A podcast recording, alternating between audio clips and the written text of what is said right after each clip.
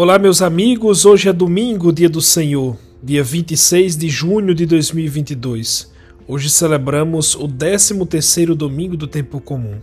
Vamos ouvir o evangelho de hoje?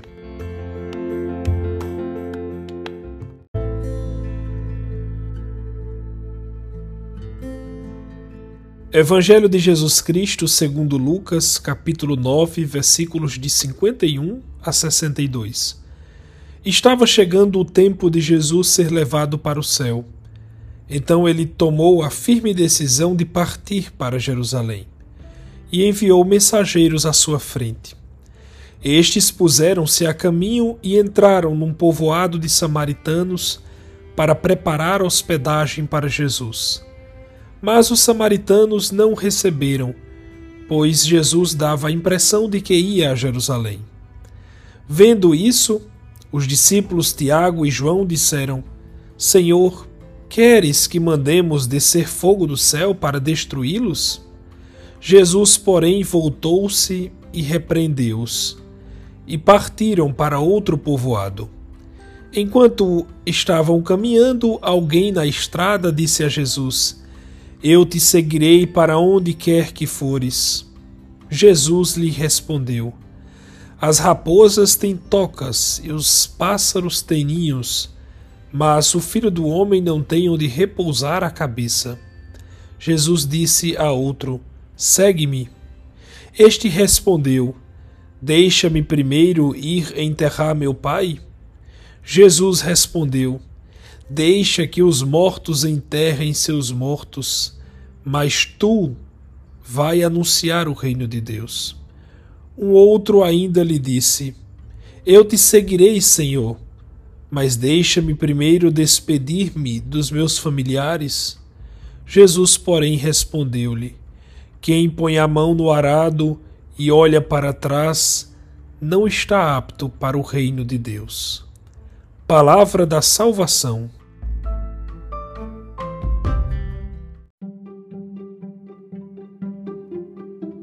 Meus irmãos queridos, como já dito, hoje celebramos o 13º domingo do tempo comum. O evangelho de hoje narra a grande viagem de Jesus a Jerusalém. Aliás, todo o evangelho de Lucas é narrando esta viagem de Jesus a Jerusalém. É interessante porque Lucas começa dizendo assim: Quando chegou o tempo de Jesus ser levado para o céu, então tomou a firme decisão de partir para Jerusalém. Que coisa, né, meus irmãos? Partir para Jerusalém para se entregar ao Pai, para cumprir a sua missão. Ninguém seria capaz de empatá-lo, de impedi-lo, de obstaculizar o seu caminho. Nada, nada. Nada pode pará-lo diante da sua missão com o Pai que é a sua única meta, é a única meta de Jesus. Pois bem, indo a Jerusalém, Jesus passa pela Samaria, onde viviam os samaritanos.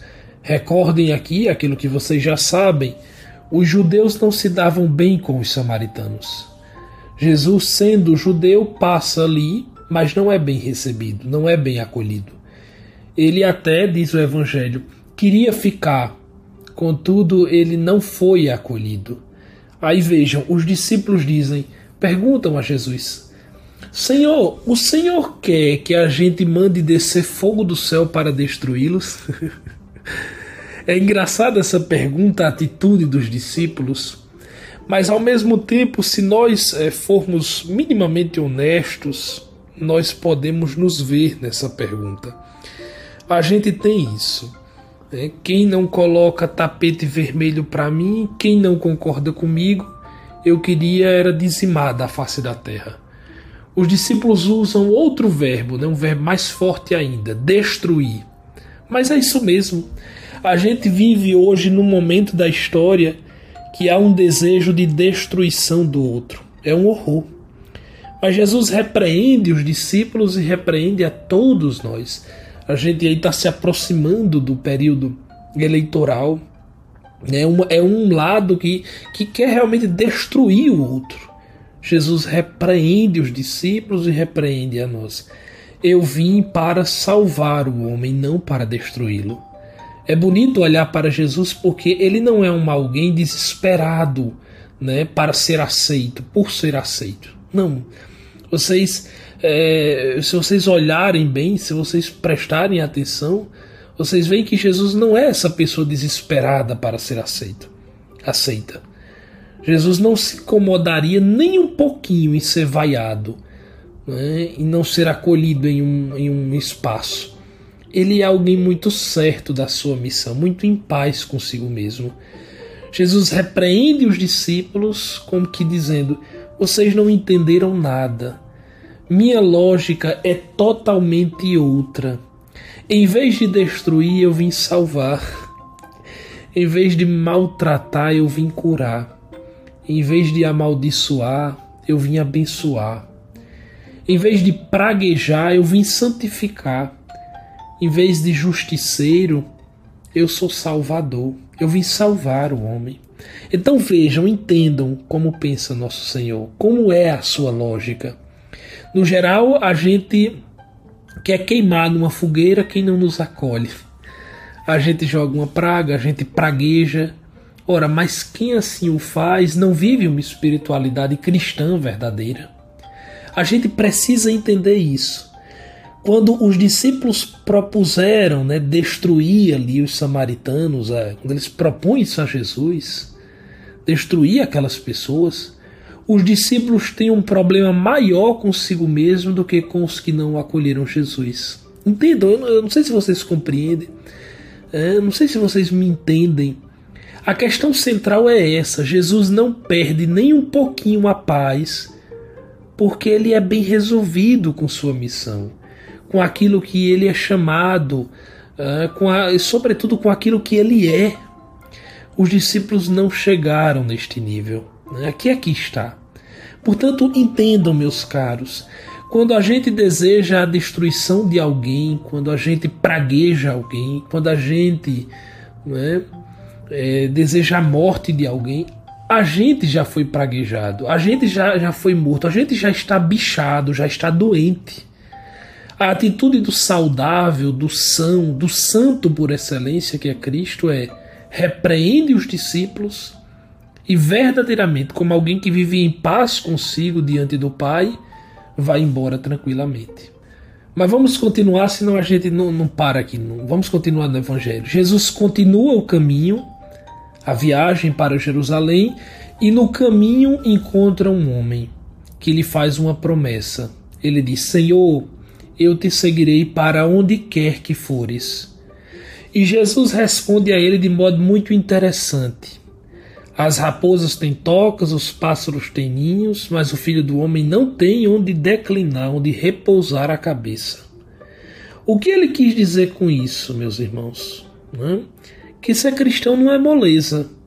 O problema é que nós estamos numa época que qualquer possibilidade de disciplina, não é, de espírito de abnegação, já quer dizer limitação da minha liberdade, limitação da minha felicidade. Olhe, meus irmãos, o cristianismo, eu já disse outras vezes aqui a vocês, é uma religião muito difícil, muito dura. Se vocês olharem de verdade para Jesus, como ele é, como ele pensa e, sobretudo, como ele ama, vocês verão a loucura que é ser cristão. O Evangelho ainda diz né, que logo ali adiante Jesus chama um outro a segui-lo, ao que ele responde. Aqui vem um escândalo para muitos. O rapaz responde ao convite de Jesus: Senhor, me deixa ir primeiro enterrar meu pai. Aí Jesus, que é radical e não é nada né, mamão com açúcar, diz: Meu filho, deixa que os mortos enterrem os seus mortos, mas tu vai anunciar o reino de Deus. Se você puder, meu irmão, você que me escuta agora, se você puder, pare um pouco o podcast e pense nessa situação concreta. Veja, isso não é uma literatura ficcional, isso aqui não é Harry Potter. Não, meus irmãos. Aqui está a verdade ou a mentira da nossa fé. Entendem? Pensem aí na radicalidade de nosso Senhor. Senhor, deixa eu enterrar meu pai e aí eu volto e te sigo o que você teria respondido? Eu provavelmente, certamente teria respondido: vai, meu filho, vai lá, eu lhe aguardo aqui. Né? Ora, trata-se de um pedido legítimo, né, que está embasado no mandamento de honrar pai e mãe. Contudo, meus irmãos, não é isso que Jesus diz. Não é isso que ele diz. Vejam, vejam como ele pensa. Ele olha o rapaz e diz uma palavra radical.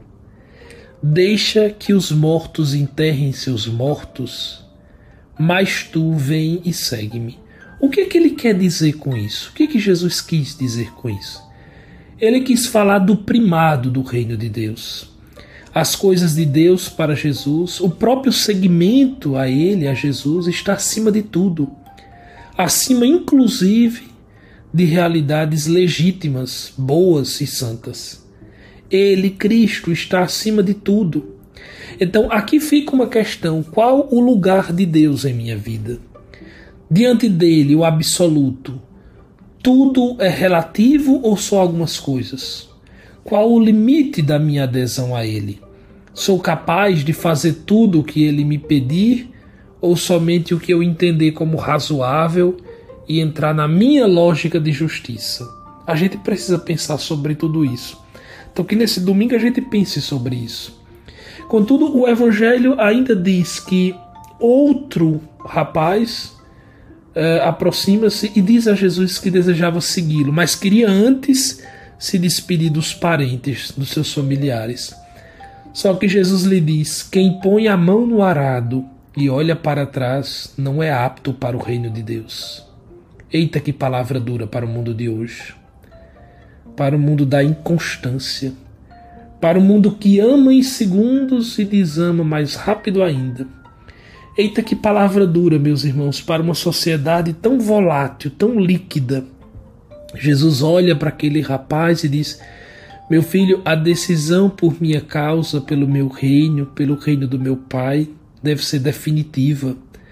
Não há mais como olhar para trás. Não, não tem como. Feita essa decisão, aceito esse convite, é seguir à frente, é me seguir.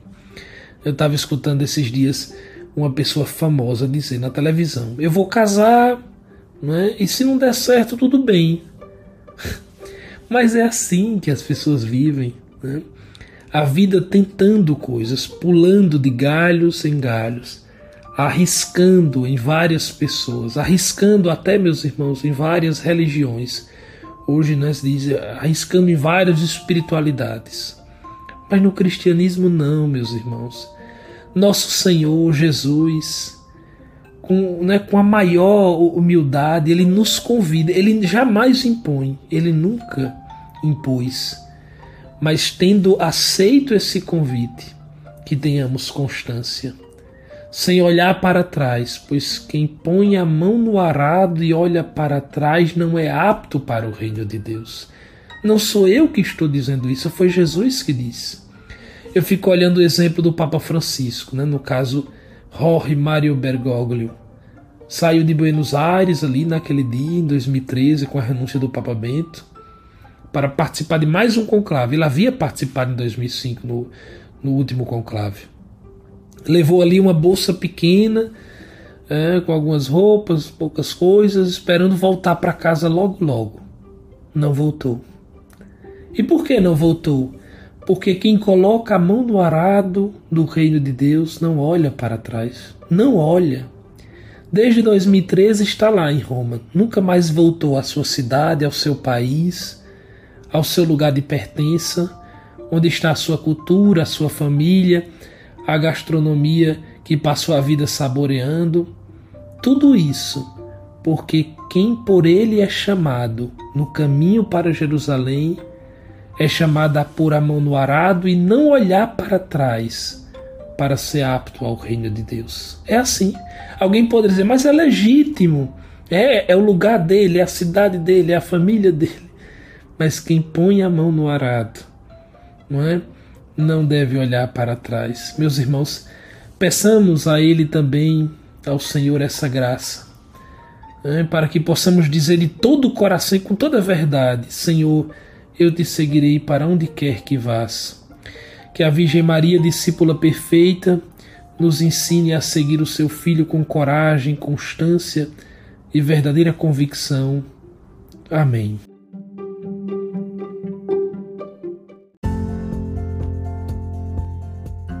Meus caros amigos, uma grande alegria estar aqui mais uma vez.